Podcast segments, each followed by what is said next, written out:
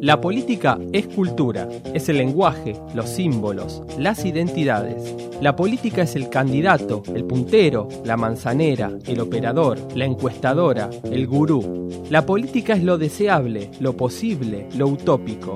La política no es la guerra. La política es la batalla cultural.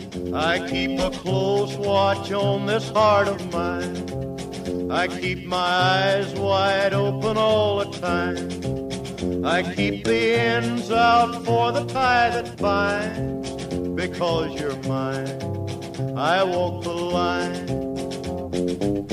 Bienvenidos a un nuevo episodio de Batalla Cultural, el podcast de revista Anfibia en el que hablamos de política y sociedad. Mi nombre es Martinale y en este episodio vamos a hablar de candidatos. ¿Se puede inventar un candidato? ¿Se puede construir un candidato con determinados atributos? ¿Cómo trabaja un candidato junto a un consultor político o especialistas en campañas políticas? De política, de marketing y de autenticidad, por supuesto, vamos a hablar con Ignacio Ramírez. Él es sociólogo por la Universidad de Buenos Aires y dirige el posgrado en comunicación política de Flaxo. Ignacio, ¿se puede construir un candidato? Bueno, la idea de construir un candidato em, no es inocente, ¿no? Por supuesto, eh, evoca la idea de una política manufacturada. ¿En qué sentido? Hay una, perspectiva, tal vez cierta, que tenida de cierto pesimismo, de que la política en los últimos, los últimos tiempos, ¿no? no pongamos un calendario preciso, pero que en los últimos años ha estado eh, ha sido desnaturalizada, ha sido colonizada, ha sido invadida eh, por la lógica del marketing, en algún sentido por la lógica del, del mercado, ¿no? donde predomina una lógica vinculada a la, a, la, a la venta y ese tipo de lenguaje del marketing que, es una crítica con, donde subyace una vena moral, ¿no? donde hay, hay, hay engaño, hay simulacro, y entonces se construye un candidato como si se lo construyera desde, desde cero, como si se construyera eh, algo donde no existe nada. Yo cuestionaría la idea de construir un, candidato. Me parece que, que, la comunicación política no, no se dedica a construir candidatos, y que en todo caso la comunicación política es un ámbito, es un ring simbólico, un cuadrilátero, un cuadrilátero simbólico donde se discute la, la, percepción de las cosas, digamos, ¿no? La única verdad es la percepción de la, de la realidad, podríamos este, actualizar. Ahí la, la, política este, que, viene de la misma placenta ¿no? este, de la comunicación, es decir, no es que en algún momento estaba la política, que era programática, que era pura, ideológica, llena de pasiones y valores, y en algún momento fue de, este, invadida, intrusada por la comunicación, y entonces desde entonces es una política vacía, adulcorada, este, esa lectura no, no, no, no, es, no es cierta, digamos, no, no se ajusta a ningún diagnóstico de la escena política contemporánea, donde sigue vigente, por supuesto, el conflicto, predominan los contrastes ideológicos, hay discusión política, hay participación, hay acción colectiva, y la comunicación política sigue teniendo las huellas de la ideología. Entonces diría, no, no se construye un candidato. Ahora bien, la comunicación política o, en en el contexto de una campaña electoral, sí se movilizan distintas técnicas, distintas categorías, para intervenir sobre esas percepciones, para intervenir sobre esas percepciones, pero siempre conjugando, digamos, en el contexto de, un candidato, bueno, cierto sistema de, valores, digamos, cierto rumbo ideológico que, que expresa un candidato o un, o un espacio político, ciertos rasgos actitudinales, personales, que se quieren enfatizar en ese candidato, porque obviamente, bueno, las decisiones de los votantes no están únicamente orientadas a los programas ideológicos de los partidos, desde ya, después podemos hablar de eso, sino también son decisiones muy vinculadas o motivaciones muy ancladas sobre los rasgos individuales de los candidatos, eso es lo que se ha llamado la individualización o la personalización de la política y que sí se ha agudizado en las últimas décadas.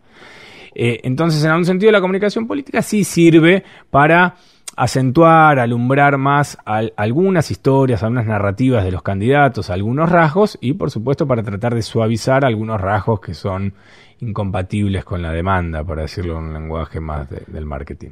¿Cómo reacciona un candidato cuando un consultor le menciona algunas dificultades que tienen, este, que tiene algunos rasgos de su personalidad eh, o algunos aspectos de su historia personal, eh, vinculado a la percepción que puede tener este, un electorado de, de esos, este, de esas características o de esos atributos, y el consultor le propone, bueno, mira, tenemos que empezar a trabajar más sobre este aspecto de tu personalidad, porque el electorado te está percibiendo de esta manera. ¿Cuál es la, reacción? Porque cualquier persona que quiera ser candidato, este, de por sí tiene que tener un, ego bastante bien trabajado, si no, no te presentás, digamos, no pones tu cara en, los afiches en la calle. Claro. Hay, como, como, en el universo de los matrimonios distintos formatos de, convivencia. Hay una, una película que ilustra el matrimonio conflictivo y la convivencia conflictiva entre la comunicación y, la política, que es la, película chilena eh, No, que mm, sobre la historia de la campaña del plebiscito em, que finalmente clausuró la, dictadura de, Pinochet. Es la historia de la campaña del no, precisamente el no era, bueno, la, campaña de quienes, este, bueno, este, se inclinaron por, por pronunciarse en, contra, digamos, de la propuesta de Pinochet. Y allí esa película narra la historia de, un publicista que llegó a, digamos, al equipo de campaña de, ese gabinete con una propuesta que era percibida como, como que banalizaba la, política, la tragedia, la épica. Y entonces se da una discusión interesante que pareciera ser arquetípicamente la discusión entre el marketing y la política, entre las convicciones y el, y el, y el marketing. Bueno, finalmente esa campaña inaugura una serie de tics eh, y de latiguillos publicitarios que se siguen usando, como decir no a través del limpiaparabrisas. Y entonces este publicista eh, lo que propone es básicamente, bueno, darles a esos valores sin, sin traicionarlos, bueno, darle este, un lenguaje y un formato este, acorde a, los tiempos, actualizarlos, bueno, eh, optimizarlos, darle un mejor desempeño comunicacional. Ese es el, aporte. Pero por supuesto hay, hay, candidatos más ariscos, hay candidatos más, más ariscos a, a ser eh, en algún sentido manufacturados, pero hay, hay, una, hay una paradoja, que es la, la tarea de la consultoría, que hay una paradoja que los vemos en algunos candidatos en Argentina, en otros lugares, que es el candidato, diría en España, que se pasó dos pueblos de consultoría. Porque hay una demanda de autenticidad, digamos, porque el, exceso publicitario genera paradójicamente también la demanda de lo contrario, que es la demanda de de, quiero ver las costuras, digamos, quiero ver la, la, sed de naturalidad, de autenticidad, que es la filosofía subyacente de todas las redes sociales. Las redes sociales no son redes sociales, es toda una filosofía subyacente que envuelve e, esos ámbitos, que es bueno, este, dejemos de lado las mediaciones, los simulacros, es toda una filosofía, eh, toda una discursividad vinculada a la transparencia. Entonces el, marketing queda un poco interpelada en ese. entonces los candidatos, digamos, que se le ven demasiado las máscaras, que se le ven demasiado los guiones, una política excesivamente manufacturada, también queda cuestionada. Entonces, ¿cómo este ¿Cómo entrenar la autenticidad? Podría ser una pregunta este, que hoy se, se hacen muchos consultores. ¿Y cómo eh, se hace? ¿Cómo se, se puede entrenar la autenticidad? Yo creo que los candidatos y, los, los, políticos, digamos, un, político dispuesto a decir algo en lo que en lo que no cree, eh, me parece que, que, empieza un camino, incluso desde el punto de vista comunicacional, poco eficaz. En algún, en algún momento, este, me parece que, se produce alguna, alguna contradicción, alguna incongruencia. Entonces me parece que el, dirigente político va, va negociando con, cierto pragmatismo que forma parte de la de manera constitutiva de del quehacer político, va negociando con, con, con el contexto, obviamente, que eso es, no es digamos, va, va poniendo el acento a veces en, en cierta ruptura con, con, audacia y a veces en cierto seguidismo, llamémoslo seguidismo de las encuestas. Es decir, ¿qué tiene que hacer? Una pregunta podría formularse de, de la siguiente manera. ¿Qué tiene que hacer un político? ¿Qué hace? ¿Qué significa representar? Significa leer una encuesta y ofrecer eso que la encuesta, si la encuesta es un reflejo de la demanda de la ciudadanía, ofrecer eso, es decir, la, ciudadanía pide eh, seguridad y entonces hablar únicamente de seguridad, o el liderazgo político justamente es algo más, eso que la, que la encuesta no puede anticipar. Bueno, es liderazgo político tiene un poco las dos cosas, digamos, ¿no? De saber eh, e, equilibrar y poner el acento en, en algún sentido en, en, convalidar cierta demanda, pero en poder traducir esa demanda en, darle un sesgo personal. en poder filtrar eso ideológicamente y en función del estilo de cada candidato y cada espacio político. Lo que vemos em, en realidad es que en algún momento se pensó que, el, que la tiranía de la comunicación iba a, eh, a evaporar la discusión ideológica. Y en realidad no, para nada. La comunicación política este, atraviesa los diversos, las diversas inclinaciones eh, ideológicas. La ideología sigue siendo, dice la literatura, un atajo cognitivo, es decir, eh, la conducta electoral sigue estando movilizada también por cuestiones ideológicas, que no tiene que ver con la fidelidad partidaria, pero eso no significa que se hayan disuelto los, las coordenadas ideológicas, que los votantes se, se, manejen de manera random, digamos. Esa idea del votante que vota cada dos años cosas distintas e inconsistentes es falsa. En general, si uno sigue las trayectorias de los segmentos del electorado, tienen cierta congruencia. Lo que tiene menos congruencia en realidad es la historia de la oferta política, digamos, de las coaliciones, del sistema deportivo. Es eso lo que se fragmentó y, y entró en un estado de absoluta liquidez. Pero lo que, lo que ha pasado con la comunicación política es que es interesante es que, que se ha transformado mucho, sí, en los últimos años por distintas razones. Una, obviamente, tiene que ver con las transformaciones culturales, tecnológicas, vinculadas a las novedades en la comunicación, pero hay otra también, que es, uno podría preguntarse, bueno, ¿por qué esta explosión, este, esta epidemia de consultores, de campañas, de, de, oficios vinculados a, a, la gestión de la imagen? Bueno, porque, a una analogía que de la que no soy fanático, pero usémosla, porque el mercado electoral antes estaba más regulado. ¿Regulado por qué? Por fidelidades partidarias. ¿Te acordás la, imagen de, esa persona en la modernidad que entraba a una empresa a los 18 años y se jubilaba en esa empresa? Con el voto sucedía lo mismo. Era un voto, llamémoslo un voto por la identidad. Es decir, decime de dónde venís y te digo a quién votás. Bueno, vengo de un barrio trabajador del, del cordón industrial de una ciudad. Bueno, vas a votar al Partido de los Trabajadores. En Argentina se llama peronismo, en otros países variaciones distintas. Pero vas a votar.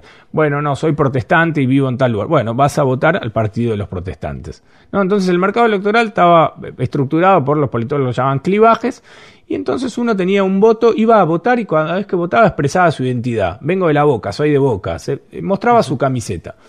Eso voló por el aire en algún sentido. Entonces, y hay un voto más expresivo. Entonces, un voto más ad hoc, más vinculado a la, coyuntura. En cada contexto, bueno, no tengo una, fidelidad partidaria, porque los, partidos se hicieron pelota, pero en cada contexto, digamos, hago una intervención expresiva distinta. En este contexto, este, envío un mensaje al sistema político de que la clase política está muy corrompida. En este contexto, envío un mensaje vinculado a que el rumbo económico es un rumbo económico este, absolutamente injusto. Bueno, es un voto más expresivo y no tanto un voto identitario, y no tanto, digamos. Y entonces, ¿con eso qué quiero decir? Todo este esfuerzo persuasivo no tendría sentido si el mercado electoral estuviera absolutamente regulado por identidades y fidelidades partidarias. Es decir, ¿para qué vamos a tratar de convencerte, hacer muchos esfuerzos, si todo el electorado se dividiera en 50% de kirchneristas ultra convencidos y 50% de macristas ultra convencidos, bueno, no habría campaña, digamos. Lo que ha crecido en los últimos años es eh, cierto, cierta desregulación del mercado electoral. Entonces, lo que algunos llaman, viste que a veces pasa que dicen, bueno, la gente, hay cierta exageración periodística, pero tomémosla por un segundo. La idea de que el votante decide su voto dos días antes de la elección. ¿Eso no es cierto? No es del todo exacto, pero sí es cierto que en las últimas décadas, digamos, sí ha crecido el porcentaje de electores que decide en la recta final. Eso puede ser leído de distintas maneras. la recta final que es la última semana. Durante la campaña. Los dos meses de campaña. Los dos meses de campaña. Mira, cuando empezaron las primeras investigaciones sobre las campañas electorales y sus efectos, Em, eso fue en el 40, en el 50, no habían pasado las guerras, había mucho miedo sobre la comunicación, como una especie de pensamiento mágico de que uh, finalmente nació el marketing, la comunicación y puede adulterar absolutamente los deseos, ¿no? Crear la publicidad, ¿no? Crear artificialmente deseos, necesidades artificiales, hasta ahí nació cierto cinismo omnipotente de los publicistas. Yo inventé la felicidad, decía Don Draper, o el amor. Eh, y, que continúa, ¿no? La idea. bueno, lo mismo con la política, ¿no? esa interpretación de que incluso el nazismo había sido una manufactura comunicacional. Bueno, entonces dijeron, vamos a investigar el efecto de las campañas electorales, a ver si efectivamente pueden tener efectos tan pernicidos. Y la primera, la primera evidencia empírica, lo que la, conclusión era que la verdad las campañas electorales refuerzan convicciones eh, preexistentes. Es decir, Si una campaña empieza en marzo, bueno, qué sé yo, la distribución de preferencias desde ese punto de partida se mantiene casi de manera intacta a lo largo de toda la campaña. Hay muy pocos votantes o un porcentaje relativamente reducido de votantes zigzaguea a lo largo de la campaña. Es decir, es muy difícil con la campaña un kirchnerista ultraconvencido convencerlo de votar al macrismo. Entonces la idea de un votante vacío, random, que se, va, que se va moviendo en función de los estímulos comunicacionales, es un retrato equivocado. Pero sí en las últimas décadas, bueno, ha crecido el porcentaje de votantes que decide su voto en el contexto de una campaña electoral. Y por eso ha crecido eh, bueno, los recursos volcados sobre la comunicación política. Todos estos ejemplos que vos eh, eh, ponés vinculados al, kirchnerismo y al macrismo, a cómo reacciona el, votante argentino durante la campaña, las posibilidades que tiene de cambiar su voto o, no, su vínculo con la identidad partidaria, ¿se replica? ¿Vos has viajado por tu actividad profesional y académica a otros países, a otros continentes? ¿Esto es algo que ocurre en otras partes más o menos similar? Sí, Sí, toda, toda, em, toda campaña electoral se da en un contexto, entonces a veces las miradas tienden a estar ah, demasiado recortadas sobre ese contexto, pero todo contexto también tiene una historia. Entonces por eso toda campaña electoral eh, tiene sedimentada toda una cultura política. Entonces todo país tiene una historia, toda una historia de identidades políticas, que por supuesto digamos, hace 25 años, ¿te? Se, puso de moda la idea de que todas las identidades políticas se, evaporaban. y la verdad es que eso este, hoy tiende a ser muy relativizado. Pero sí aparecen novedades, y sí, en cada proceso electoral, digamos, cuando uno tiene la posibilidad de investigar, analizar o, visitar otros procesos electorales, eh, hoy lo que se repite en todas las escenas electorales contemporáneas es lo irregular, digamos, ¿no? Lo inesperado la única regularidad electoral pareciera ser lo, irregular. Entonces, eso nos, nos, obliga también a, desafiar algunas inercias eh, explicativas. Tomemos el caso de Argentina, pero también después este, mm, salgamos un poquito de la aldea. Por ejemplo, nosotros tenemos cierta mitología politológica, ¿no? Cierta a veces la repetición se convierte en una ley. Por ejemplo, digamos, no, las elecciones de medio término, si un gobierno pierde las elecciones de medio término, eso anticipa, esboza su derrota. Bueno, el kirchnerismo pierde las elecciones de medio término en el 2009 y sin embargo consigue un récord electoral dos años después. También decíamos, bueno, la Argentina, por una cuestión vinculada a su cultura política, no tiene balotaje. Lo tiene en su texto constitucional, pero no lo usa. Bueno, finalmente en el 2015 se produce la novedad de, la utilización del balotaje. En el 2017, recién hace un mes, decíamos, bueno, las, las elecciones legislativas, el voto tiende a dispersarse. Sin embargo, sin embargo, el voto se concentró más que en las elecciones ejecutivas de hace dos años. Eh, decíamos, bueno, una mujer con las características, con el estilo de María Eugenia Vidal, no podría ganar en la provincia, entre comillas, natural del peronismo. En una provincia que vota pulsión de poder, ¿no? Que vota otro tipo de, liderazgo. Sin embargo, ganó este María Eugenia Vidal y hoy gobierna con, con, con mucha comodidad, digamos, con mucho éxito esa provincia desde el punto de vista de la opinión pública. Eh, entonces lo que digo es que cada elección disuelve y desafía muchos mitos. Entonces me parece que es hora de revisar cómo estamos representando y entendiendo el comportamiento eh, electoral. Lo mismo ocurre en cualquier foto electoral que uno tome de otro país, digamos. Una última pregunta, Ignacio. Eh, recuerdo que en los años 90 el arquero de Vélez José Luis Chilaver, siempre se van eh, vanagloriaba de no tener representante. Mm. Él negociaba sus contratos, eh, si había una oferta, había que hacérsela llegar a él y él decidía si. Lo cierto es que nunca pudo, eh, digamos, cada vez que terminaba un mercado de pases y Chilaver no era transferido a ningún lugar, él siempre decía, y los dirigentes de Vélez también, bueno, lo que pasa es que Chilaver no tiene representante. Y entonces, bueno, se lo acusaba de que, bueno, no podía prescindir de un representante en un mercado como el futbolístico de los años 90 que explotaba de representantes que viajaban por todo el mundo llevando VHS o los primeros DVD de los jugadores. Hoy un político puede prescindir de un consultor, puede prescindir de la comunicación política si quiere ser un, candidato con potencia para, para, para ganar o para cumplir determinados objetivos electorales. En relación a, los representantes, a los mediadores, bueno, los mediadores están en, crisis en, todas las industrias y en todos los ámbitos, digamos, ¿no? inclusive están como conceptual y filosóficamente cuestionados. ¿no? Hay una idea, digamos, muy de época de, no, no, no, no, hace falta nada en el medio. Incluso en el ámbito de la Una cosa es que no haga falta y otra cosa es que no se note que está. Claro, pero incluso hay como algunas experiencias que, por suerte no han tenido mucho éxito, eh, pero de, que tienen cierto esnovismo, pero digamos de, política tecnológica, ¿no? De, dejemos de lado los partidos, los partidos también como mediadores, digamos, son mucho más que mediadores. Pero, pero bueno, eso está también en el mundo del, del, consumo muy audizado y también está vinculado a las redes sociales. Pero si un dirigente político puede eh, prescindir de un consultor, yo diría, a ver, el consultor la verdad es que había un consultor eh, político francés eh, que decía no, no, no leías a mi madre que soy consultor político, piensa que soy pianista en un burdel. Entonces, como resumiendo un poco que no, no es una profesión al menos eh, relatada así, este, que goce de mucho prestigio, porque también pareciera sugerir que la idea del, del, del, engaño y el simulacro. A mí me parece que, que un candidato lo que no puede es prescindir de, este, primero, de radares profesionales vinculados a la medición y a la comprensión de la opinión pública. De, digamos, eh, hay un escenario donde, por eso decíamos, si, si, cada dos años en cada proceso electoral se cae algún mito vinculado al comportamiento de los electores, de los argentinos, es porque hay en curso mutaciones culturales muy profundas y hay que entenderlas. Y bueno, la comunicación política a través de encuestas, grupos focales, en fin, ofrece algunas herramientas. Eso, todo candidato, toda campaña tiene que disponer de eso.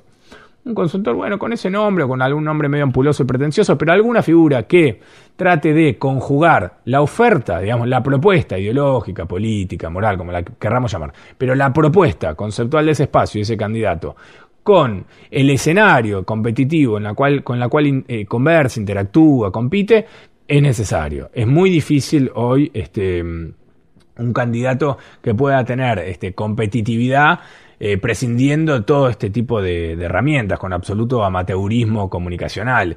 Hay inclusive una idea de que ese amateurismo se puede hasta proyectar y construir, como la del Pepe Mujica, como si fuera una especie de, candidato despojado de marketing, pero es el marketing del no marketing, hasta eso está en algún sentido, no quiero decir construido, porque sería este, contradecir la, primera afirmación con la que empezamos, pero también está auxiliado, auxiliado pero no está inventado, porque efectivamente algo de esa narrativa sobre el Pepe, bueno, coincide con el Pepe intrínseco, con el Pepe real, digamos, para no ponernos ni listas ni relativistas. Hay un Pepe real atrás de ese Pepe proyectado, y que se parece también a ese Pepe proyectado, pero hay un recorte, una edición, digamos. La tarea de la comunicación, como cualquier tarea narrativa, consiste en alumbrar algunas cosas, oscurecer otras, acentuar algunas, digamos, resumir, simplificar, darle más emoción a, digamos, este tratar de, digamos, está, muy de moda también, pero es un poco falso la idea de que en algún momento la política era una cuestión llena de razones, racionalidad y debates, digamos, de, un debate